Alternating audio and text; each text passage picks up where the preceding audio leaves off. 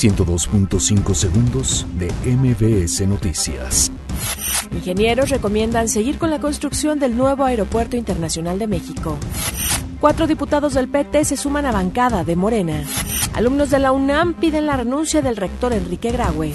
UNAM presenta lista de los 18 alumnos expulsados por agresión en CEU. Negociaciones entre Estados Unidos y Canadá podrían concluir el viernes para que México se reintegre.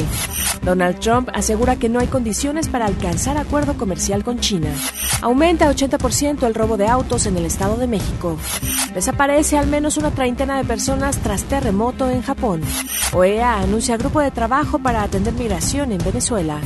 El brasileño Marcelo desmiente un posible traspaso a la Juventus de Italia.